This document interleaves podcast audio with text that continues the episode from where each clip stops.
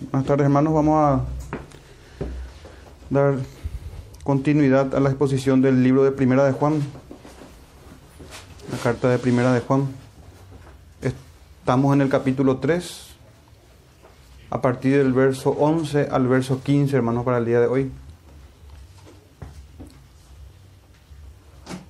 Dice así la palabra del Señor, versículo 11 porque este es el mensaje que habéis oído desde el principio, que nos amemos unos a otros, no como Caín, que era del maligno y mató a su hermano. ¿Y por qué causa le mató? Porque sus obras eran malas y las de su hermano justas. Hermanos míos, no, no os extrañéis si el mundo os aborrece. Nosotros sabemos que hemos pasado de muerte a vida, en que amamos a los hermanos. El que no ama a su hermano permanece en muerte. Todo aquel que aborrece a su hermano es homicida. Y sabéis que ningún homicida tiene vida eterna permanente en él. Amén. Gracias al Señor por, por su palabra. Les pido, hermanos, que vayamos todos juntos en oración, pidiendo al Señor de, de su gracia, de su favor para la exposición de esta fracción de las Sagradas Escrituras. Padre nuestro, te damos gracias, Señor, una vez más. Te pedimos, Señor, en tu, en tu amor eterno, en tu gran misericordia para con tu pueblo, para con tus escogidos, Señor, que nos bendigas en esta tarde. Que tu Espíritu Santo oh, hable a nuestros corazones, Señor, por medio de tu palabra con tu palabra y en tu palabra, Señor. Que seamos edificados, cada uno de nosotros, que crezcamos en amor por nuestros hermanos, que no seamos como Caín. Te lo pedimos, Señor, en el nombre de Jesús. Bendícenos, Padre Celestial. Háblanos, Señor, por medio de tu santa palabra, de las sagradas escrituras. Que la predicación sea se sujete a ella y esté sometida a la revelación de la escritura, Señor, de tu palabra. En el nombre de Jesús, por medio de Él te oramos, Padre nuestro. Amén. Bien, hermanos, el sermón del día de hoy tiene este título que tomé del verso número 12 y dice así, no como Caín, que era del maligno y mató a su hermano. En estos cinco versos, hermanos, del día de hoy estaremos haciendo eh, o hablando. No es un repaso sobre el amor al hermano que ya eh, se ha predicado en esta carta. No va a ser un repaso, sino que vamos a tratar de profundizar en el conocimiento del amor hacia, hacia los hermanos. Entonces, hermano, vamos a estar hablando de este mensaje que era, que es desde el principio, que era desde el principio. Quienes estuvieron eh, presentes en un día del Señor recordarán que ya se ha predicado sobre esto, que ya se ha predicado en Primera de Juan 2 del 7 al 11, cuando se tomó esa fracción, hermano de las Sagradas Escrituras. Ya se había hablado en aquel tiempo de ese mandamiento antiguo, que en un sentido era antiguo y en un sentido también o en otro sentido era un mandamiento nuevo. Hoy vamos a hablar, hermano, nuevamente de esto, del mensaje que era desde el principio pero aquí se va a agregar más revelación a la ya dada, en el sentido de que vamos a tomar en este mandamiento que era desde el principio, que está en el verso 11, que pueden mirar ahí el verso 11, vamos a tomarlo con el verso, con el verso 12 y el verso 13. No como Caín y no como el mundo. Una llamada de atención para nosotros eso. El mandamiento que era desde el principio, hermano, tenemos nuestro primer punto. Y vamos a tocar en esos tres versos el amor al hermano no como Caín, no como el mundo, para después saltarnos al verso 14 y mirar las evidencias de una muerte espiritual o de haber nacido de nuevo. Y en el verso 15 terminaremos, hermanos, con una advertencia, analizando o meditando sobre el destino de todo aquel que no ama a su hermano. Y cerrar con una conclusión. Y hermanos, el título, como les dije, de este sermón Se expresa en el verso 12, no como Caín, que era del maligno y mató a su hermano. Pero quisiera yo, hermanos, ir más allá en la historia de las Sagradas Escrituras. Caín está en las primeras páginas del libro de Génesis. Y vayamos a las primeras páginas de los Evangelios del Señor, de los escritos del Nuevo Testamento. Y cambiar un poco este título y decir, no como Judas, a modo de introducción, no como Judas, el hermano menor de Caín, que era del maligno y mató a su hermano también. Es decir, a Jesús, entregándolo, traicionándolo con un beso, entre comillas, de compañerismo, de amistad, de hermandad. No como Judas, hermanos. Y para introducirnos al texto de hoy, quisiera tomar yo este triste ejemplo, hermanos, el más grande aborrecimiento que pudo haber en la historia hacia un hermano. Y digo el más grande aborrecimiento porque se trata del más grande ser que pisó este mundo, del Hijo de Dios. Y este es un triste ejemplo, hermanos, de un ejemplo negativo de lo que, de lo que tenemos que huir, hermano, de no ser como Caín, en este caso no como Judas. Y quisiera leer una fracción justamente del Evangelio de Mateo capítulo 26, verso 48 al 50. Y dice así, hermanos, y el que le entregaba les había dado señal diciendo, al que yo besare, ese es, prendedle. Y enseguida se acercó a Jesús y dijo, miren estas palabras, hermanos, salve, maestro, y le besó. Y Jesús le dijo, amigo, ¿a qué vienes? Entonces se acercaron y echaron mano a Jesús y le prendieron. Esto tenemos nosotros en el libro de Mateo capítulo 26. Y en sus concordancias, hermano, en, en Marcos 14, 45, y cuando vino se acercó luego a él y le dijo, maestro, maestro, y le besó.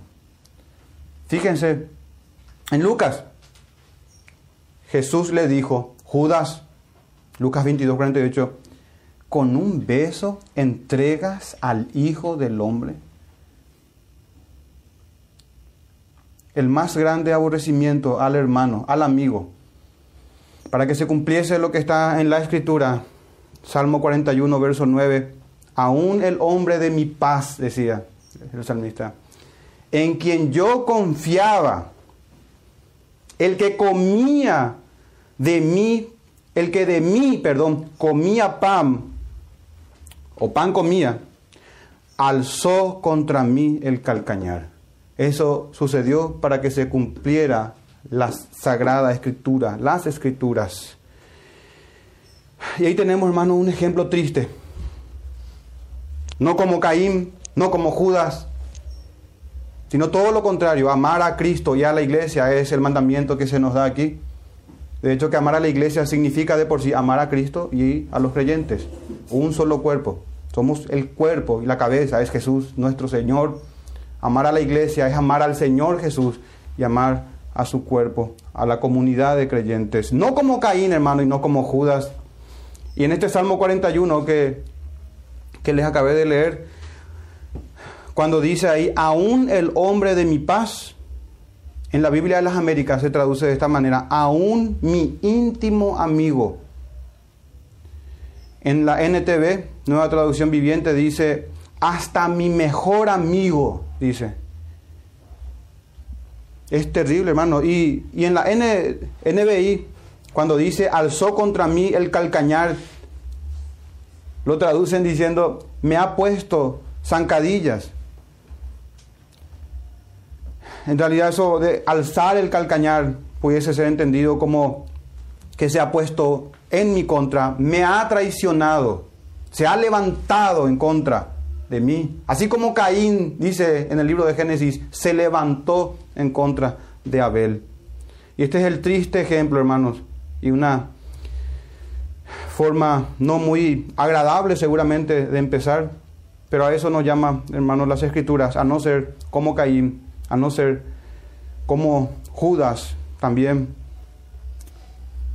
En nuestro verso número 11, examinemos por lo tanto, hermanos, este mensaje que es dice la escritura ahí en el verso 11, porque este es el mensaje que habéis oído desde el principio, que nos amemos unos a otros. La enseñanza de Jesucristo desde el principio es amar al hermano. Levítico 19, 17 al 18, para una recordación, hermanos, de este mensaje, de esta enseñanza, que no es nueva, que fue dada al pueblo de Dios del Antiguo Testamento. No aborrecerás a tu hermano en tu corazón, razonarás con tu prójimo para que no participes de su pecado, no te vengarás ni guardarás rencor a los hijos de tu pueblo, sino amarás a tu prójimo como a ti mismo, yo Jehová, dice el Señor. Y para un enfoque correcto, hermanos, acerca del amor, me gustaría ir que los hermanos que no participaron en ese día del Señor vayan a la lista de reproducción de nuestra página de Facebook. Está en el número 6 en la lista. Primera de Juan 2, 7 al 11. Ese sermón se titulaba De regreso al mandamiento antiguo, una restauración del amor fraternal. Porque ya no vamos a tocar, hermanos, esos temas que ya hemos abordado. Sin embargo, de igual manera, el texto dice que nos amemos unos a otros. ¿Y cómo amamos a nuestros hermanos? Es una pregunta clave y fundamental para avanzar en este verso número 11. Hermanos, en un amor bíblico hacia el hermano, siempre habrá al menos tres áreas que van a ser consideradas o atendidas o cubiertas. Tres áreas o tres características. Y son estas tres, hermanos, y vamos a hablar brevemente de ellas. Hay más, seguramente, ¿verdad? Hay más. Hay mucho que decir sobre el amor al hermano. Pero considero tres características importantes, hermanos, para tener en cuenta y hacernos una pregunta y responder a esto, ¿verdad? Si estamos amando o no a nuestros hermanos. La primera de ellas es un interés sincero hacia las necesidades temporales y terrenales de otros creyentes. Y no solamente un interés, sino que un ocuparse de eso. Eh, un ocuparse realmente. El interés sincero se traduce en ocuparse de eso. No solamente en preocuparse, sino que en ocuparnos de las necesidades los unos de los otros. Es una característica importante acerca del amor al creyente. La segunda es un trato imparcial a los hermanos, no haciendo acepción de personas. Vamos a ver en breve los textos sobre estas características de un amor genuino, un amor bíblico hacia los hermanos. Y el tercero, para nada menos importante, es un genuino interés por la santificación de los creyentes. Vayamos, hermano, a nuestra a nuestra primera característica, si podemos decir, y es el interés sincero hacia las necesidades de otros creyentes. En primera de Juan 3:17, texto que vamos a predicar más adelante. Dice así, hermanos del apóstol Juan, el que tiene bienes de este mundo y ve a su hermano tener necesidad y cierra contra él su corazón, es como decir, cierra contra él su mano al cerrar la mano, al, no compartir con el necesitado, está cerrando su corazón y se pregunta el apóstol Juan, ¿cómo mora el amor de Dios en él? ¿Cómo dice que ama a su hermano? Para eso está, hermanos, la comunidad de creyentes, de, diversas, de diversos niveles. Estamos, están en las congregaciones, en las iglesias locales, nivel, nivel adquisitivo. Pero si vemos a nuestro hermano pasar necesidad y no nos ocupamos de manera genuina, sincera,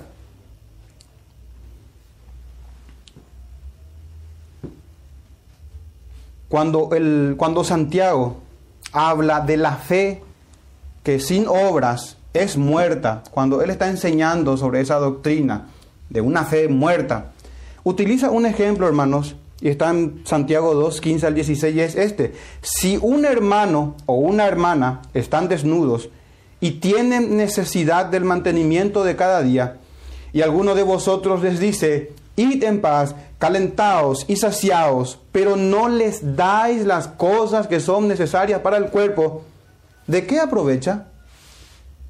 Él utiliza este ejemplo para hablar de, así también la fe sin obras es una fe muerta, dice. Así también un amor o un interés por el hermano es falso. Si no hacemos, si no procuramos siquiera, y diciendo que sí tenemos, si hay esa posibilidad de ayudar a un hermano en necesidad, y cuando la necesidad se justifica realmente, porque tampoco podemos ser partícipes del pecado y de la mala mayordomía, sino que lo que uno cosecha, eso, lo que uno siembra, eso va a cosechar. También hay que ser astuto en esto, hermanos.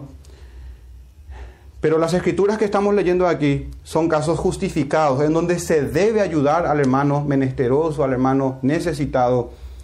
Así como una fe sin obras es muerta. Decirle, Dios te bendiga, que Dios te guíe, que Dios te consuele. Pero si nosotros no lo guiamos, no le consolamos, no ayudamos, hermanos, ¿de qué sirve eso? Entonces, una característica o una propiedad o un... Bueno, característica podemos decir, creo que se entiende mejor una característica del amor fraternal es este, hermano, el primero.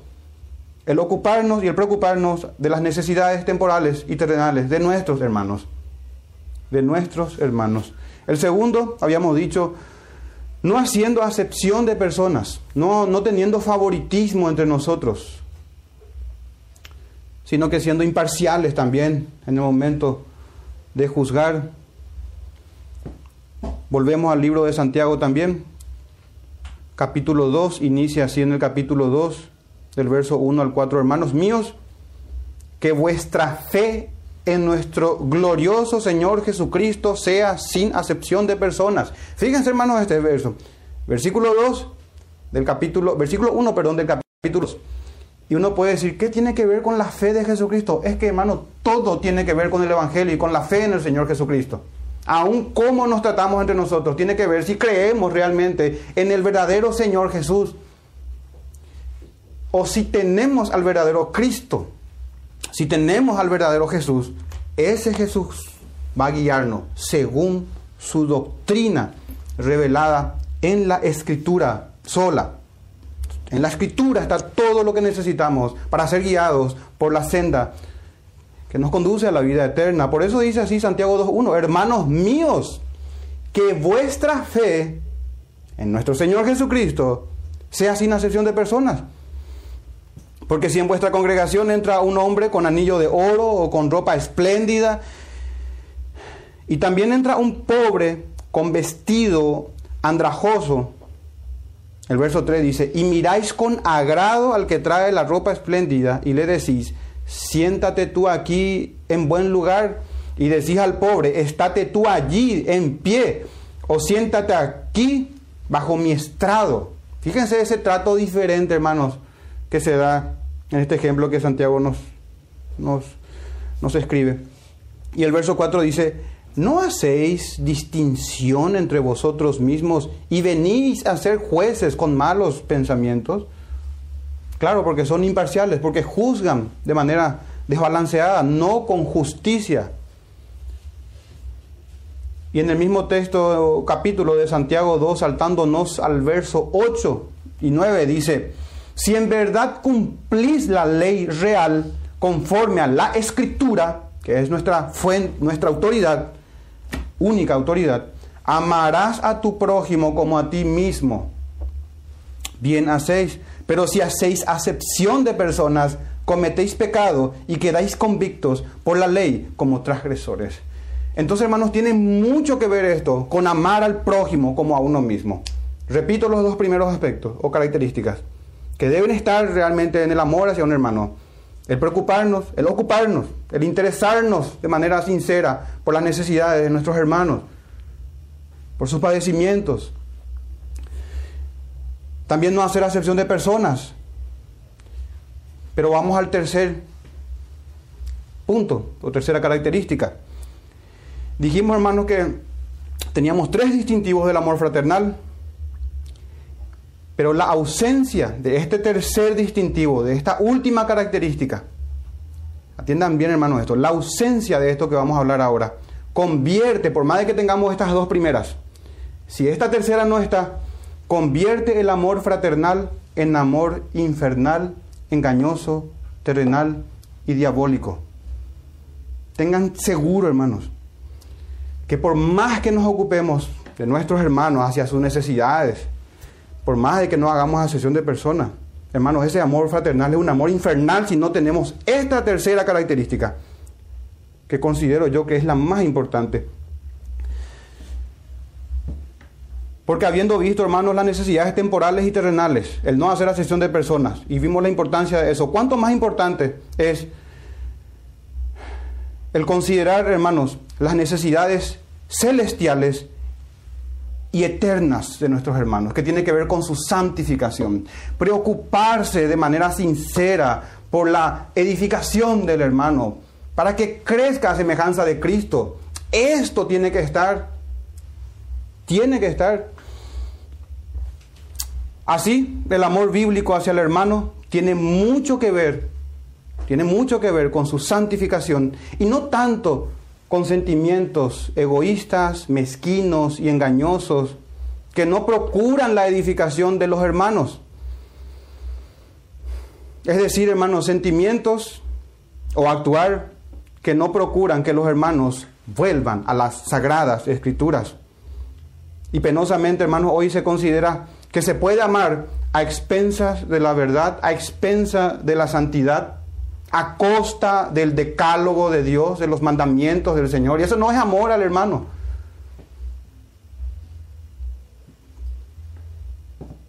No es amor al hermano, hermano, si falta esta tercera característica.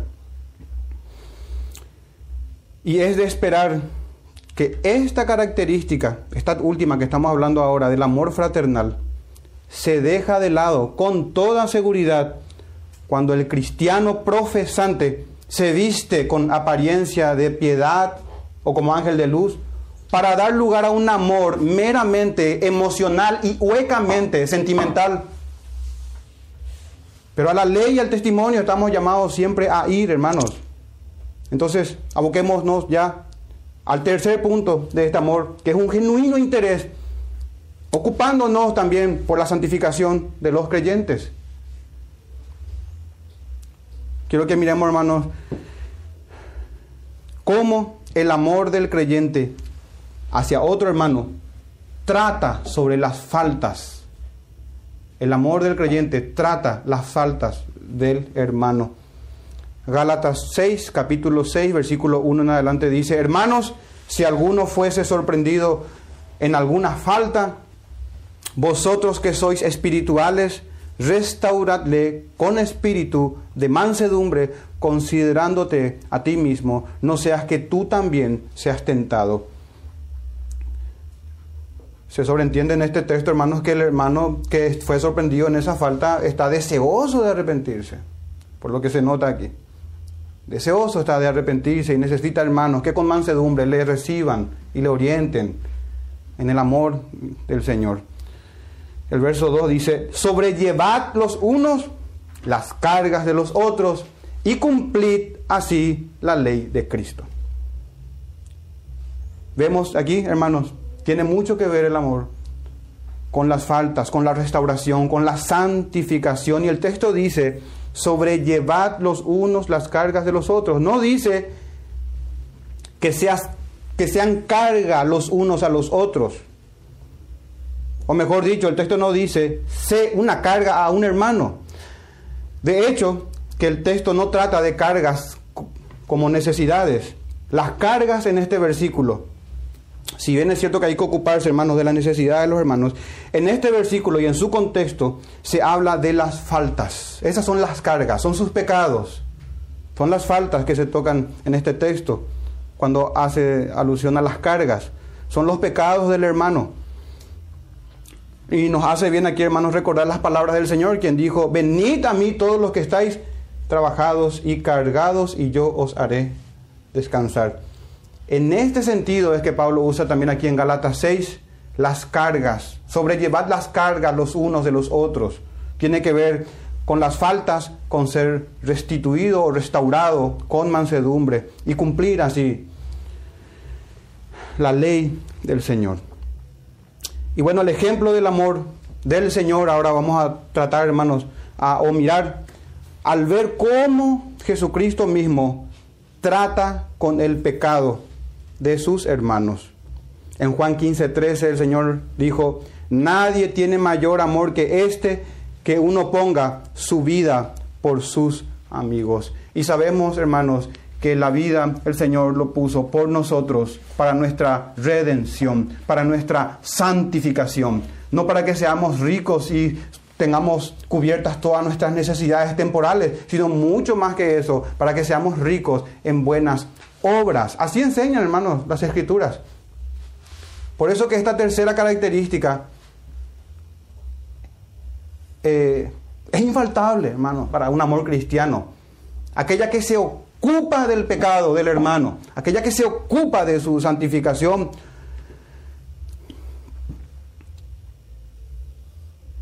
Marcos 6, 34, miren esto, y salió Jesús y vio una gran multitud, miren esto hermano, y tuvo compasión de ellos, porque eran como ovejas que no tenían pastor. Y aquí está la parte que quiero resaltar. Y comenzó a enseñarles muchas cosas. Ahí se ve el amor de Jesucristo, no tanto en la multiplicación de los panes, sino más bien en la enseñanza, hermanos, en la palabra de Dios que le fue dada al Hijo para que llegue a oídos de aquellos que estaban sin pastor, como ovejas sin pastor. De hecho que en Marcos capítulo 1, verso 38, dice el Señor Jesús, eh, el Señor Jesús dijo a sus discípulos, vamos a los lugares vecinos para que predique también allí.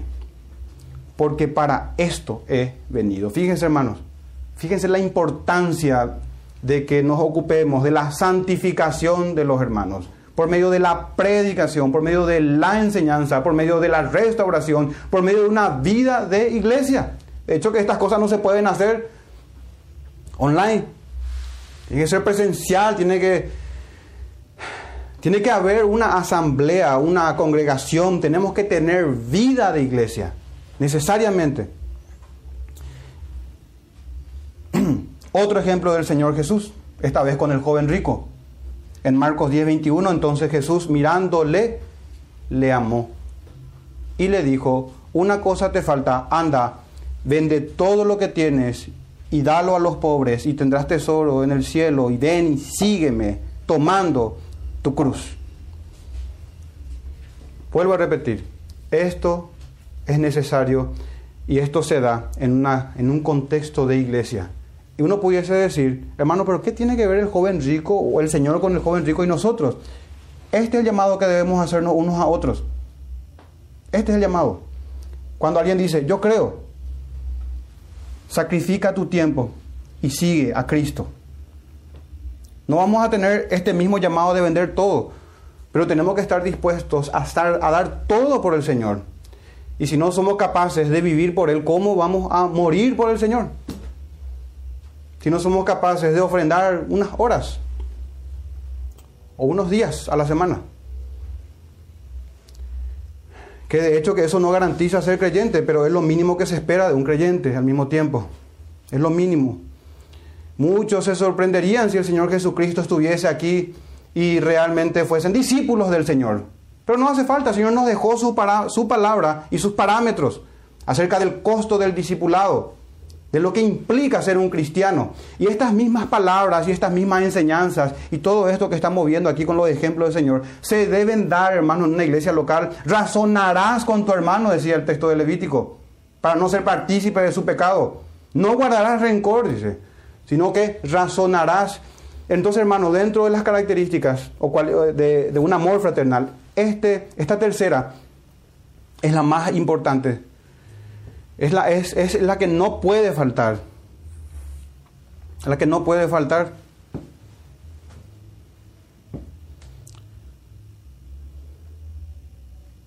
Interesante, hermano, cuando el apóstol Pedro escribe en 1 de Pedro 4, verso 7, dice, mas el fin de todas las cosas está cerca. Sed pues sobrios y velad en oración. Fíjense esto, qué importante. Sed sobrios, velad en oración. Eh, el fin está cerca, se acerca el fin. Seamos sobrios, velemos. Pero miren lo que dice el verso 8. Y ante todo, tened entre vosotros ferviente amor. Porque el amor cubrirá multitud de pecados. Por eso digo, hermanos, no puede faltar esta tercera característica si es que vamos a amar a los hermanos. ¿De qué sirve cuando un hermano tiene necesidad? Darle para que pueda cubrir su necesidad. ¿De qué sirve no hacer acepción de personas? ¿De qué, sirven, ¿De qué sirve todo eso que está mandado en las escrituras? Pero ¿de qué sirve eso, hermanos? Si no tratamos con el pecado entre nosotros, procurando sincera y genuinamente, con mansedumbre, el arrepentimiento entre nosotros en las faltas que cometemos unos a otros. El amor cubrirá multitud de pecados. Y me llama la atención que en este texto que acabé de leer, que repito, es primera de Pedro 4, 7 al 8, en el verso 7 decía, sed sobrios, velad en oración. Y sabemos la gran importancia de ser sobrios y de velar. De hecho, que el que no vela, no persevera. Y va al tormento eterno. Y pero, pero lo que me sorprende aquí es que Pedro el apóstol dice, y ante todo, tened entre vosotros ferviente amor. Porque el amor cubrirá multitud de pecados. Vamos a perdonarnos entre nosotros las faltas.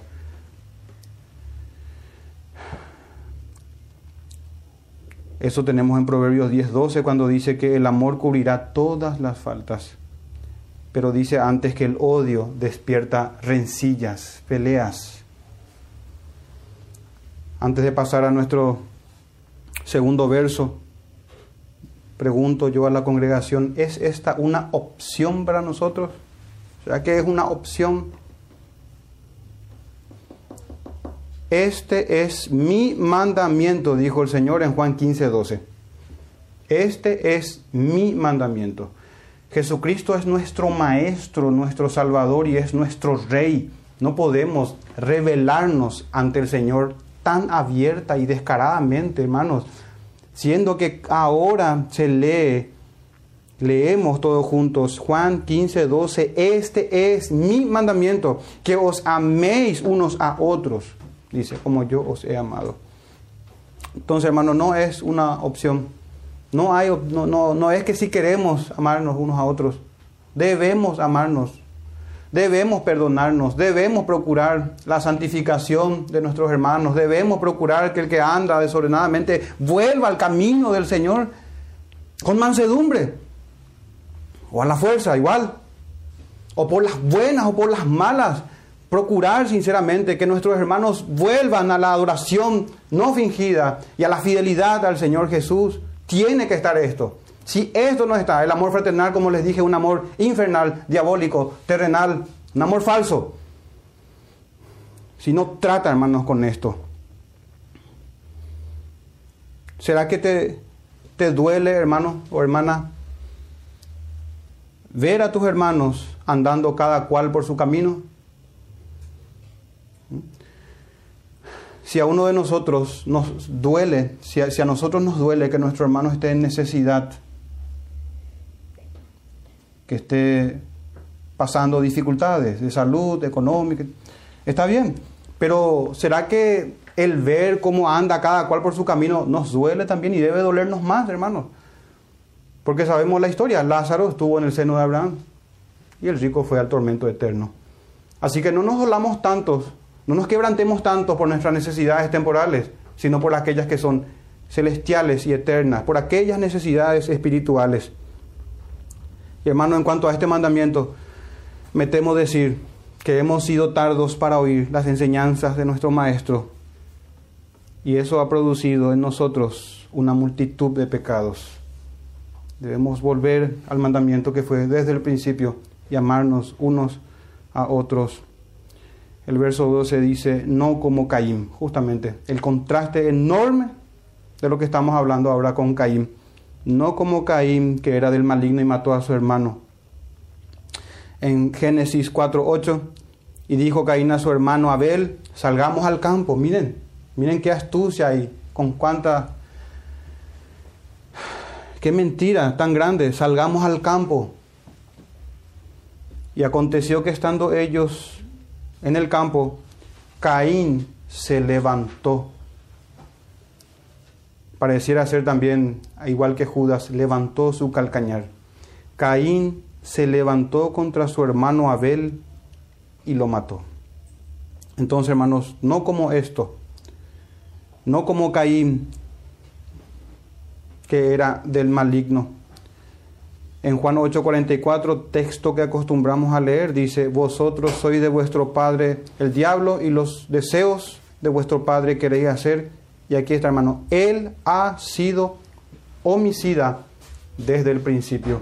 Y sus hijos se caracterizan también por hacer lo que él hizo, homicida. Mata a su hermano. Sabemos cómo el Señor Jesucristo enseña en, la, en el Sermón del Monte sobre esto y dice que todo aquel que se enoja contra su hermano es homicida. Vamos a avanzar más adelante en eso. Entonces, Caín, no como Caín que era del maligno, y el padre y el hijo son semejantes, hermano, un padre homicida y su hijo, un asesino. Y en esto se manifiestan los hijos de Dios y los hijos del diablo. También enseña el apóstol Juan. El que no ama a su hermano no es de Dios, decía. No es de Dios. Fíjense en el texto, en el verso 2, hermanos. ¿Y por qué causa lo mató? Es interesante examinar ahora la causa. ¿Por qué causa lo mató? El texto mismo nos responde, porque sus obras eran malas. Pero el problema no está tanto en que sus obras son malas. Acá el problema está en que las de su hermano son justas. Por eso le mató. Génesis 4 del 3 al 7 está el evento. Y aconteció, andando el tiempo, que Caín trajo del fruto de la tierra una ofrenda a Jehová. Fíjense hermanos, dentro del cristianismo primitivo, me gustaría más hablar como cristianismo primitivo ahí en el libro del Génesis. Dentro de este cristianismo, ya iniciando la fe, dos hermanos problemas en adoración, de cómo adorar. Haciendo una pausa ahora. Y muchas veces dicen de los que queremos adorar según las escrituras. No digo que adoremos como las escrituras. Seguro pecamos, seguro erramos, quizás malentendemos algunos textos, Dios nos perdone por eso, pero el deseo sincero de honrar al Señor en su palabra debe estar en cada hijo del Señor. Y muchas veces lo que andan como Abel, que ofrecen una adoración a su manera, Dicen de nosotros que somos fariseos, hipócritas. Pero hermanos, los fariseos lo último que querían es estar según las escrituras. Añadían a las escrituras sus mandamientos. ¿Quiénes fueron los que siempre volvían a las escrituras? Y tenemos varios reyes piadosos, varios, varios reyes piadosos y profetas del Antiguo Testamento. Pero no tienen nada que ver, hermanos, con el fariseísmo de los tiempos de Cristo. Y acá está Abel, dice que en el verso 4 de Génesis 4, y Abel trajo también de los primogénitos de sus ovejas, de lo más gordo de ellas, y miró con agrado a Abel y a su ofrenda. Verso 5, pero no miró con agrado a Caín y a la ofrenda suya y se ensañó Caín en gran manera y decayó su semblante. Esto de que se ensañó significa que se irritó, se enfureció Caín. En el texto que nos toca de Juan dice que las obras de uno eran malas y las otras son buenas. Pero vayamos al libro de Génesis y miremos las obras de ellos y miremos por qué se enojó con su hermano. Porque sencillamente Dios aceptó una adoración y no aceptó la otra. Y eso enfureció a Caín. Enfureció. Así como Cristo decía, escrito está, o invalidan la ley por sus tradiciones. Y eso enfurece a los hijos del diablo. Enfurece, así como enfureció a Caín. Eso de ensañarse, hermanos, tiene un significado de deleitarse en causar el mayor daño y dolor posible a quien ya no está en condiciones de defenderse de manera traicionera, había dicho, salgamos al campo. Génesis 4, verso 6 dice, entonces Jehová dijo a Caín, ¿por qué te has ensañado? ¿Y por qué ha decaído tu semblante? Verso 7, si bien hicieres, no serás enaltecido. ¿Y qué es lo que hizo mal, hermanos? Las obras de él eran malas. Y acá mismo el Señor dice en el verso 7 que no estaba haciendo bien. Y es en un contexto de adoración, hermanos. Y volvamos a las escrituras también del Nuevo Testamento. Recordemos en Romanos 1, toda falsa adoración y toda idolatría lleva y concibe maldad, inmoralidad. Es que está ligado, hermanos, una correcta adoración y una vida en santidad. O una adoración que no es según las escrituras, y ténganlo por seguro que va a ser entregado a las inmoralidades de su corazón. Es que está conectado, hermanos, eso. Y aquí están las obras justas de Abel y las obras injustas de Caín. Algo hubo en Caín en su ofrenda y no se agradó Dios de él. Y algo hubo en Abel y en su ofrenda que sí se agradó. Sabemos, hermanos, Hebreos 11:4 nos da la respuesta. Por la fe Abel ofreció a Dios más excelente sacrificio que Caín. Así que no se pasa, hermano, por los animales, o porque era fruto de la tierra, o porque era de los más engordados que tenía, o de los primogénitos, de los más gordos de ellas, o no, no tiene nada que ver con eso, hermanos. Las escrituras dicen que la diferencia la hizo la fe. Dice que por la fe ofreció a Dios más excelente sacrificio que Caín, y por la fe y por su ofrenda, por su adoración, alcanzó testimonio de que era justo. Y Pablo dice que la fe viene por el oír la palabra de Dios. Hermanos, Abel, Abel, Caín y Abel recibieron palabra de Dios. Uno fue incrédulo y hizo como él quiso y el otro no. Y Dios se agradó de uno y eso hizo que decaiga el semblante y que se ensañase contra su hermano buscando oportunidad para hacerle daño. Entonces, hermanos, Caín fue el primero en instituir su propia religión cristiana, según su forma, según sus propios mandamientos. Él fue el primero en pervertir la fe, sin contar con su padre. Sin embargo, Abel, por la fe, obedeció a Dios en la adoración. Y Jehová se agradó, por lo tanto, de su ofrenda y de su obediencia. Entonces, hermanos, ¿nos comportamos como Caín o como Abel? Por esta causa, porque eran, sus obras eran malas, y eso tiene mucho que ver con la adoración. Hermanos, y ayudando un poco a responder. ¿Nos comportamos como Caín o como Abel? Miremos brevemente cómo era Caín. Génesis 4.9. Y Jehová dijo a Caín, ¿dónde está Abel, tu hermano? Acuérdense, hermano, el mandamiento que es desde el principio es este. Por lo tanto, esta fue una de las transgresiones también desde el principio. ¿Dónde está tu hermano? ¿Dónde está Abel, tu hermano? Pregunta. Y fíjense bien, hermano, en esta respuesta. Y él respondió, no sé. Miren lo que dice Abel, ¿dónde está tu hermano? Abel respondió, él respondió, no sé. Miren la insolencia en grado superlativo, hermanos. ¿Soy yo acaso guarda de mi hermano? Sí, es la respuesta. Claro que es guarda de su hermano. Claro que tiene que cuidar a su hermano.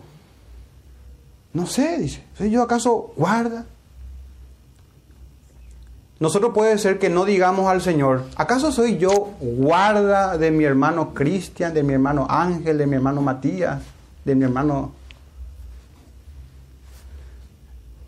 Puede ser que no digamos eso, hermanos, pero con nuestra conducta, al no tener el más mínimo interés. ¿En dónde están nuestros hermanos? ¿En dónde están durante la semana? ¿Dónde están hoy en el día del Señor? ¿Cómo andan nuestros hermanos? ¿Acaso vamos a dejar alegremente que vayan y se pierdan nuestros hermanos? Entonces, ¿somos como Caín o como Abel? ¿Somos como, como Caín o como Pablo. Miren el testimonio de Pablo. Ojalá y tengo la, esperanza y la, la, certeza realmente de que nos asemejamos a Pablo y no a Caín. Pablo, hermanos, amó al apóstol Pedro. Lo amó como su hermano que era. Por eso lo resistió cara a cara, porque era de condenar. amó al apóstol Pedro. Hermanos, no esperen tener una relación de hermandad si no se forja en la amonestación, en la exhortación.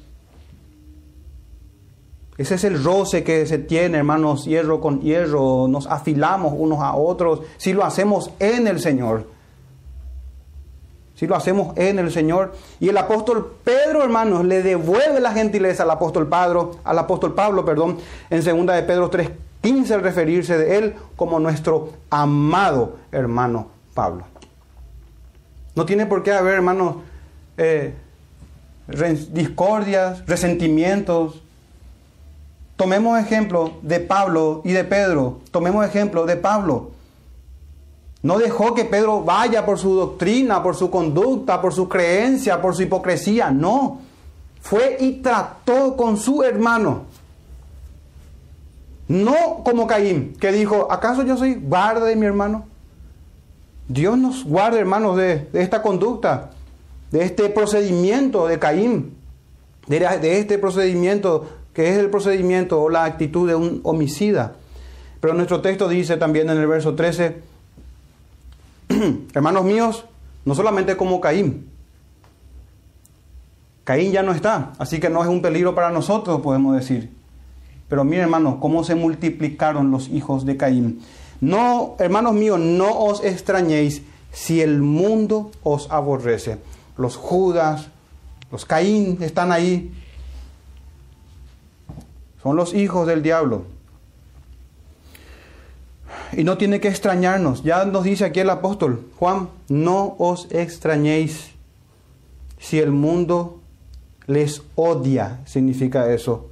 Así como Caín, así como Caín se ensañó, así como decayó su semblante, porque resulta que Dios, a Dios le agradó la adoración de Abel, molestó eso. Una adoración como al Señor agrada, no es, hermanos, mero ritualismo. Una adoración como a Dios agrada no es otra cosa que justicia y obediencia.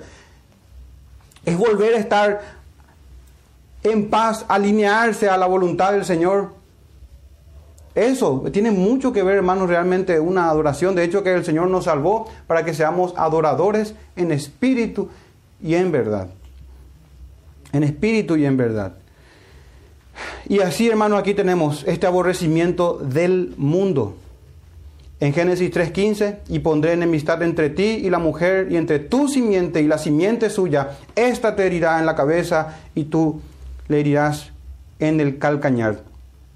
Este texto, hermanos, aplica esencialmente al Señor Jesús. Él es la simiente de la mujer, Él es el descendiente de Eva, que más adelante en la historia de redención, María concibe a nuestro Salvador. Y la simiente de la serpiente, y ahí tenemos al primero, Caín, y a todos los homicidas, los que aborrecen a sus hermanos. Pero también en este texto de Génesis 3.15, hermanos, estamos cada uno de los creyentes y estamos unidos a Jesucristo. Los padecimientos de Cristo Jesús hemos de pasar y afrontar. Los aborrecimientos que Él tuvo, el cristiano va a experimentar de alguna u otra manera también. Cuando Pablo perseguía la iglesia, el Señor Jesucristo dijo, ¿por qué me persigues? Es por la unión espiritual que tenemos con nuestro bendito Salvador. De hecho que por esa unión, hermanos, es que no tenemos pecado. Y por esa unión resucitaremos, así como Cristo resucitó de los muertos. Corremos la misma suerte, si podemos decir, del Señor Jesús. El mismo destino glorioso de nuestro bendito Salvador es el nuestro. Hemos sido predestinados en Cristo. Nuestra eternidad está en Él y nuestra vida está escondida en Jesús. Y aquí en este texto de Génesis 3.15 también se contempla de manera indirecta a los creyentes, al cuerpo de Cristo, que va a recibir persecución por medio, o en este mundo, por los hijos del diablo. Si el mundo os aborrece, significa odiar, detestar, sentir rechazo o repugnancia, así como Caín Hermanos, el odio del mundo no debe ser cosa extraña para nosotros. No debe ser, no debería ser. Y no es algo privativo o exclusivo de los profetas y los apóstoles. Miramos las escrituras y vemos que los santos profetas fueron muertos. Los apóstoles también. Pero pensamos que muchas veces eso es algo privativo de ellos. Vamos a las escrituras, hermanos. Primer, segunda de Timoteo 3, 10 al 12. Miren con atención lo que escuchen con atención. Dice, cuando Pablo habla a Timoteo, le dice, pero tú has seguido mi doctrina, conducta, propósito, fe, longanimidad, amor, paciencia, y miren el verso 11, persecuciones, padecimientos. Entonces uno pudiese decir, ah, de Pablo y de Timoteo. No, vamos a avanzar. Como los que me sobrevinieron en Antioquía, en Iconio, en Listra, persecuciones que he sufrido y de todas me libró el Señor. Y aquí el verso 12. Y también todos los que quieran vivir, no solamente profesar, vivir piadosamente en Cristo Jesús, padecerán persecución. Entonces, ¿cuál es, hermanos, nuestro relacionamiento con el mundo? ¿Cuál es tu relacionamiento con el mundo? Si recibís persecución, si, si son hostiles a tu forma de vivir, a tu conducta, a tu pensamiento que es muy radical, cerrado o cuadrado o extremista, entonces nos estamos acercando a la fe de los apóstoles, de los profetas, de Tito, Timoteo, Pablo, Pedro, todos ellos.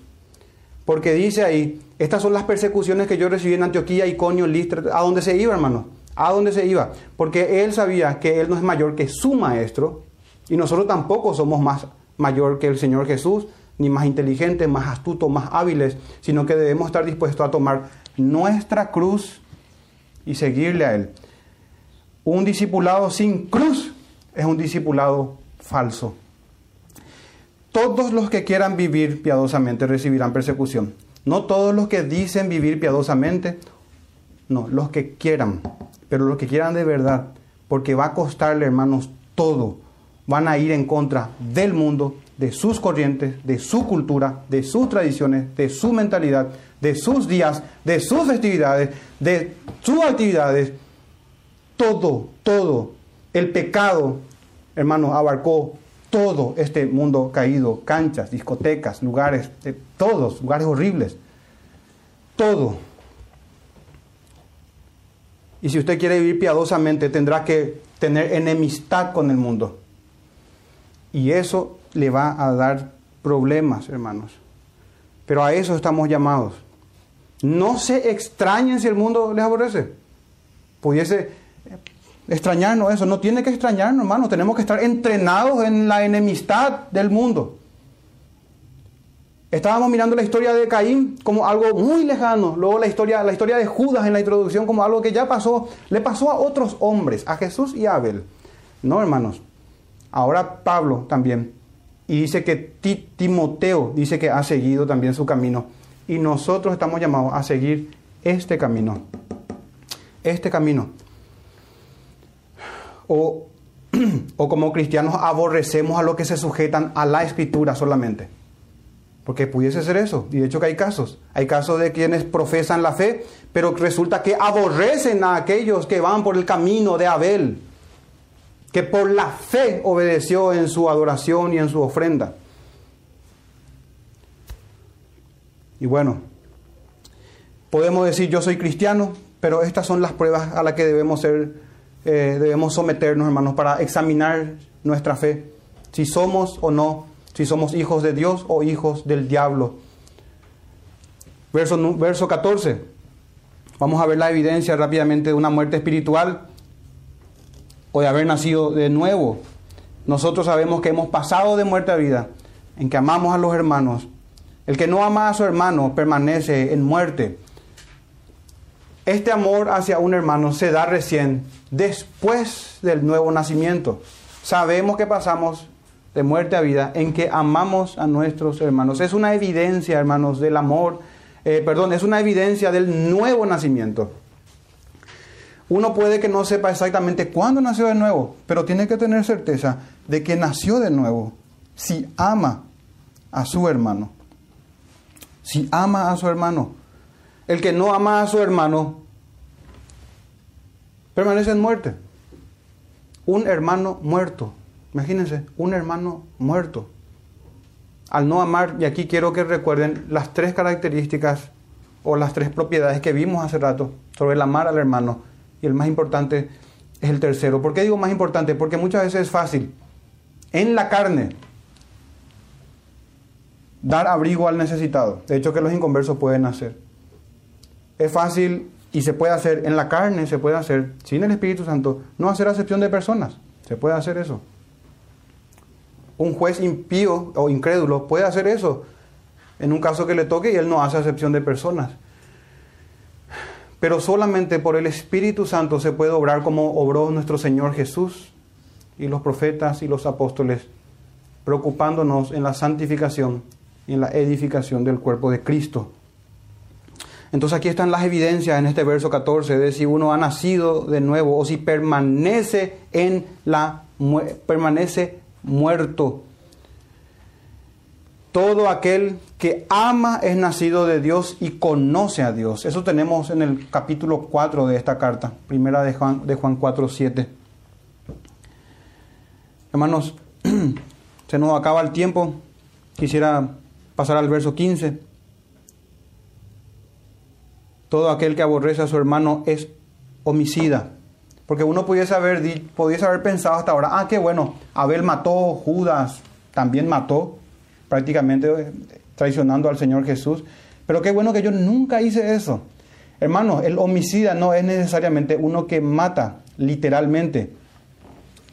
Basta con que aborrezcas a tu hermano. Basta con que aborrezcas a tu hermano. Así dice el verso 15, todo aquel que aborrece a su hermano es homicida. Y sabéis que ningún homicida tiene vida eterna permanente en él.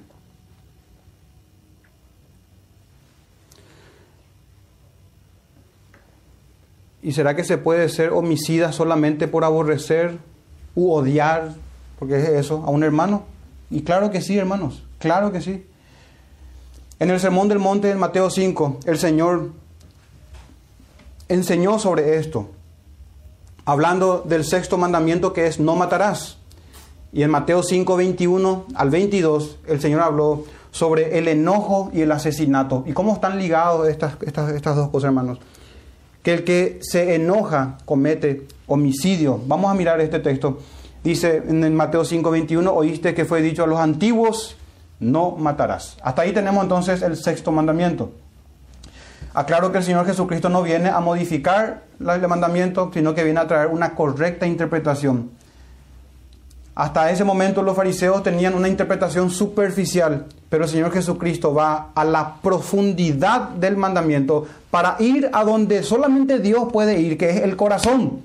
Por eso que la ley es espiritual y por eso que solamente Dios juzgará según sus mandamientos, porque solamente Dios sabe si lo hemos cumplido con el corazón, con el corazón. Oísteis que fue dicho a los antiguos, no matarás, y cualquiera que matare será culpable de juicio. Y en el verso 22 dice, pero yo os digo, y aquí trae no una nueva interpretación, no, una, no está aboliendo la ley para traer una nueva ley, no, él trae la correcta interpretación que tuvo que haber sido desde el principio, ir a las profundidades de, las, de los mandamientos del Señor, al corazón mismo del pecador. Y dice en el verso 22, pero yo os digo que cualquiera que se enoje contra su hermano será culpable de juicio, y cualquiera que diga necio, que es un hombre vacío o cabeza hueca, nosotros más decimos burro, eh, así hablamos, es un necio, un burro. A su hermano será culpable ante el concilio y cualquiera que le diga fatuo, que puede ser un estúpido, ignorante, quedará expuesto al infierno de fuego. Leo hermanos un comentario de la Biblia de Estudio Teológico. Dice, la ira implica deseo de dañar o destruir a la persona. Eso es, ahí está hermano la ira, el enojo, el deseo. Y ahí va a juzgar el Señor. Él no puede ser burlado. No hace falta que se ejecute la maldad. Dios juzga la maldad misma ya. La maldad misma de la criatura en su corazón. La ira, dice este, esta Biblia comentada, la ira implica un deseo de dañar o destruir a la persona, ya sea hiriéndola de manera personal o literalmente cometiendo asesinato. Llamar a alguien fatuo es un ataque destructivo al carácter y a la identidad de la otra persona, por lo que está muy vinculado con la ira. Por lo tanto, Jesús advierte que el que agreda a otra persona de esta manera, lamentablemente quedará expuesto al infierno de fuego. ¿Sabemos cuál es la medicina para esto, hermanos? Arrepentimiento, de manera urgente. Entonces, hermanos, sobre esto, ya para ir avanzando, este es nuestro último verso.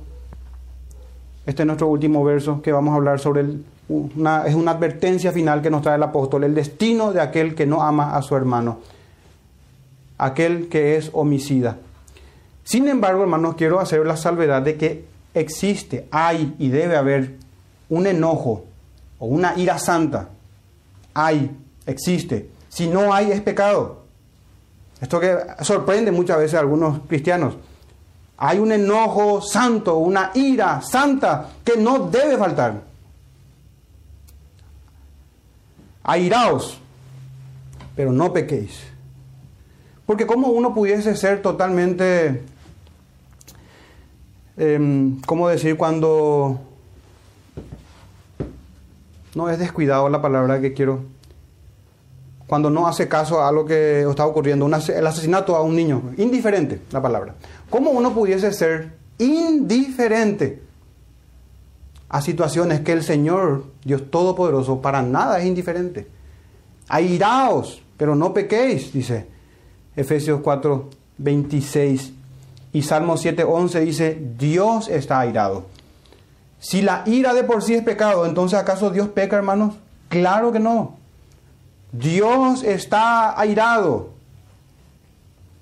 Pero mira esto, hermano, contra el impío, y no solamente un día a la semana, todos los días. Salmo 7.11. Salmo 7.11. Y hoy, mientras leíamos el Salmo 78, hoy leíamos el Salmo 78, miren lo que dice el verso 56 al 59. Pero ellos atentaron y enojaron al Dios Altísimo y no guardaron sus testimonios, sino que se volvieron y rebelaron como sus padres. Se volvieron como arco engañoso. Le enojaron con sus lugares altos y le provocaron a celo con sus imágenes de talla. Lo oyó Dios y se enojó y en gran manera aborreció a Israel. Ahí tenemos, hermanos, un enojo santo, una ira santa. Dios está airado, Jehová está enojado, hermanos. No puede ser diferente, atendiendo a su santidad ya que somos nosotros quienes producimos el enojo en Dios y muchas veces el enojo en nuestros hermanos. La indiferencia del hermano o del pastor o de la hermana pudiese ser pecado, hermano, antes que antes que ser algo bueno. Hay un enojo, hay una ira santa. Salmo 139 dice David, y podemos ver al Señor Jesucristo acá. Salmo 139, versículo 19 al 22 dice, De cierto, oh Dios, harás morir al impío, apartaos pues de mí, hombres sanguinarios, porque blasfemias dicen contra ti, tus enemigos toman en vano tu nombre están quebrantando el tercer mandamiento, que es el mandamiento, uno de los que más se descuida. Pero fíjense que David aquí no tiene enemigos personales. David no tiene problema con su enemigo. Son los enemigos del Señor. Es el Espíritu del Señor Jesucristo. El Espíritu Santo es, es Dios Padre mismo. Es ese carácter santo, hermano, y ese celo por la gloria de su nombre que inunda al salmista aquí. Y dice, tus enemigos, porque, dice el verso 20, porque blasfemias dicen ellos contra ti. ¿Ven? No hay problemas que le ofendan a David, es que ofenden al Señor. Tus enemigos toman en vano tu nombre. Y dice en el verso 21, no odio oh Jehová, a los que te aborrecen. Pero acaso, hermano, que no vimos que esto es lo mismo que es el sentimiento del Señor, es el carácter de Dios mismo también. El que se enoja con el pecador, el que está irado contra el impío todos los días. Aún así Dios y aún así David y aún así nosotros debemos procurar que se arrepientan y que vengan al Señor. No odio, oh Jehová, los que te aborrecen y me enardezco contra tus enemigos, los aborrezco por completos, los tengo por enemigos, por más que son enemigos del Señor. ¿Y qué vamos a decir, hermanos, del Señor mismo? Leo rápidamente en Juan 2, Juan capítulo 2, en la purificación del templo, texto que conocemos, verso 13 al, al 15, dice, estaba cerca la Pascua de los judíos y subió Jesús a Jerusalén y miren aquí el Señor. Y halló en el templo a los que vendían bueyes, ovejas y palomos y a los cambistas allí sentados. Cualquiera de nosotros haría caso omiso, la vista gorda, está todo bien, no pasa nada. Mantenemos la paz entre los hermanos y un Jesús carismático que se supo ganar el corazón de sus oyentes. Pero no, hermanos. Verso, verso 14, verso 15. Y haciendo un azote de cuerdas, echó fuera del templo a todos. A todos. Son personas ahí. Pero no solamente a todos ellos. Y las ovejas y los bueyes y esparció las monedas de los cambistas y volcó las mesas. Hermano, uno se escandalizaría si viera eso. Ahí hubo santidad del Señor. Si Jesucristo no hubiese obrado así, hubiese pecado porque todas sus acciones fueron santas, justas y medidas. Nosotros sí pecamos muchas veces al querer obrar como Cristo, pero el Señor no. Nosotros sí, por eso también quiero pasar ya, antes de ir terminando, a un enojo que es condenado por las Sagradas Escrituras. Porque en la ira del hombre no obra la justicia de Dios. Nosotros también podemos en un arrebato de ira emular el accionar de Cristo y lo más probable es que vamos a pecar. Porque no tenemos la medida justa, ni la omnisciencia, ni la sapiencia del Señor. Él es el omnisciente y el sabio Dios. Nosotros no, hermanos. Y en la ira del hombre no obra la justicia de Dios, sino que estamos llamados nosotros a dejar lugar para la justicia del Señor. Eclesiastés 7:9 dice, no te apresures en tu espíritu a enojarte porque el enojo, en el enojo reposa Perdón, porque el enojo reposa en el seno de los necios. Entonces, lejos, hermanos, el llamado de nosotros es reaccionar temperalmente, temperamentalmente. Por eso Santiago nos escribía diciendo, amados hermanos, en Santiago 1.19, todo hombre sea pronto para oír, tardo para hablar, para hablar, perdón, tardo para airarse. Tardo para airarse. Hay una ira santa, es la ira de Dios. Nosotros podemos a veces querer justificar de que nuestra ira fue santa, fue semejante a la... Y puede ser que sí, hermano, pero hay un peligro grave ahí. Hay que dejar que el Señor juzgue. Dejar lugar para la ira del Señor. Entonces, y no convertirnos nosotros en aborrecedores de nuestros hermanos, en homicidas, porque sabemos, dice el texto, que ningún homicida tiene vida eterna permanente en él. Quisiera cerrar, hermanos, ya el mensaje examinando dos textos del libro de Apocalipsis. No hay vida eterna para los homicidas. Sabemos que los homicidas son aquellos que no aman a su hermano, que se enoja contra su hermano, que le llama fatuo, tonto, estúpido, burro, necio.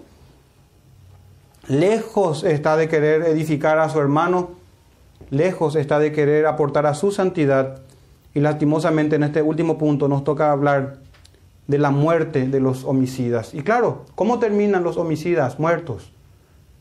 Justamente el pecado que más se relaciona con el destino final de ellos. Los muertos espirituales no hacen otra cosa que ser homicidas, que matar. Apocalipsis 21, 8. Miren hermanos, cuando la tierra esté restaurada, no tendrá ningún homicida adentro. No de otra manera, no va, no va a haber nadie que aborrezca a su hermano ya en ese lugar, en ese tiempo. Cuando el mundo sea restaurado, en los cielos nuevos y la tierra nueva. Apocalipsis 21, 8 dice, pero los cobardes e incrédulos, los abominables y homicidas, los hechiceros, los fornicarios, los idólatras y todos los mentirosos tendrán parte en el lago que arde con fuego y azufre, que es la muerte segunda. Y este pero, hermanos, es porque en el contexto se habla de los cielos nuevos y la tierra nueva. Y también en la Jerusalén celestial en 22.15, más los perros estarán fuera y los hechiceros, los fornicarios. Y aquí está, los homicidas. Recordemos, todo aquel que no ama a su hermano es un homicida es un homicida. Hasta ahí, hermanos, tenemos el texto, la fracción del texto de hoy. Empezamos con una introducción recordando a Judas, a su beso, traidor. Y quiero cerrar también, hermanos, para que sea de advertencia para nosotros. Proverbio 27.6 dice, fieles son las heridas del que ama. Y voy a decir, ¿cómo? pero me está hiriendo mi hermano. Hermano, fieles son las heridas del que ama. Tenemos que olvidarnos, por favor, hermano, de ese amor romanticón y emocional y sentimental. Y vayamos a las escrituras. Así como Pablo hirió a Pedro y frente a todos le dijo, para tomar solamente ese ejemplo. Pero Caín que dijo, ¿acaso soy yo guarda de mi hermano? ¿Pero qué le importa a Caín? ¿Qué le importaba a Abel? De hecho que ya lo había asesinado.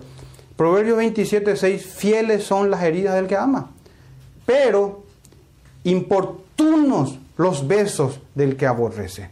¿De qué sirve, hermanos, ese hueco y diabólico sentimentalismo si no vamos a las escrituras a ver cómo se ama a un hermano en una iglesia local, en una vida congregacional? El infierno va a estar lleno de gentes amables, muy educados. Importunos, dice acá el Proverbio 27, 6, los besos del que aborrece. Así como fue importuno el beso en, ese, en, en el que se maní al Señor. Vayamos hermanos en oración, pidiendo al Señor que nos bendiga, que nos conceda arrepentimiento y fe. Padre nuestro, te damos gracias Señor por este día Gracias por tu palabra en medio de nosotros. Te pedimos, Señor, perdón por nuestros muchos pecados, por la multitud de nuestros pecados, Señor, que nos hemos comportado mal con nuestros hermanos de otras congregaciones, de esta iglesia local, de otras partes del mundo. Danos, Señor, sabiduría para actuar y para andar conforme a tu voluntad, Señor. Que nuestras, nuestros pensamientos, nuestras palabras y nuestra conducta sea agradable a ti, Señor que no tengamos miedo muchas veces, Señor, de poner en riesgo nuestra amistad o nuestra hermandad con un hermano que anda desordenadamente, que no seamos seducidos por un sentimentalismo hueco, por una por sentimientos y emociones que no son conformes a tu testimonio, Señor, que vayamos a la ley y al testimonio tuyo, Padre.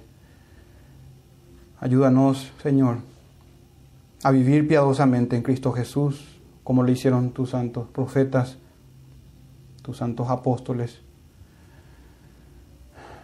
como lo hizo siempre tu remanente piadoso y escogido que ha declarado la guerra a este mundo impío que te aborrece a ti y a los tuyos. Concédenos el poder de tu Santo Espíritu, Señor, para morir por tu Hijo Jesús y por ti, Padre.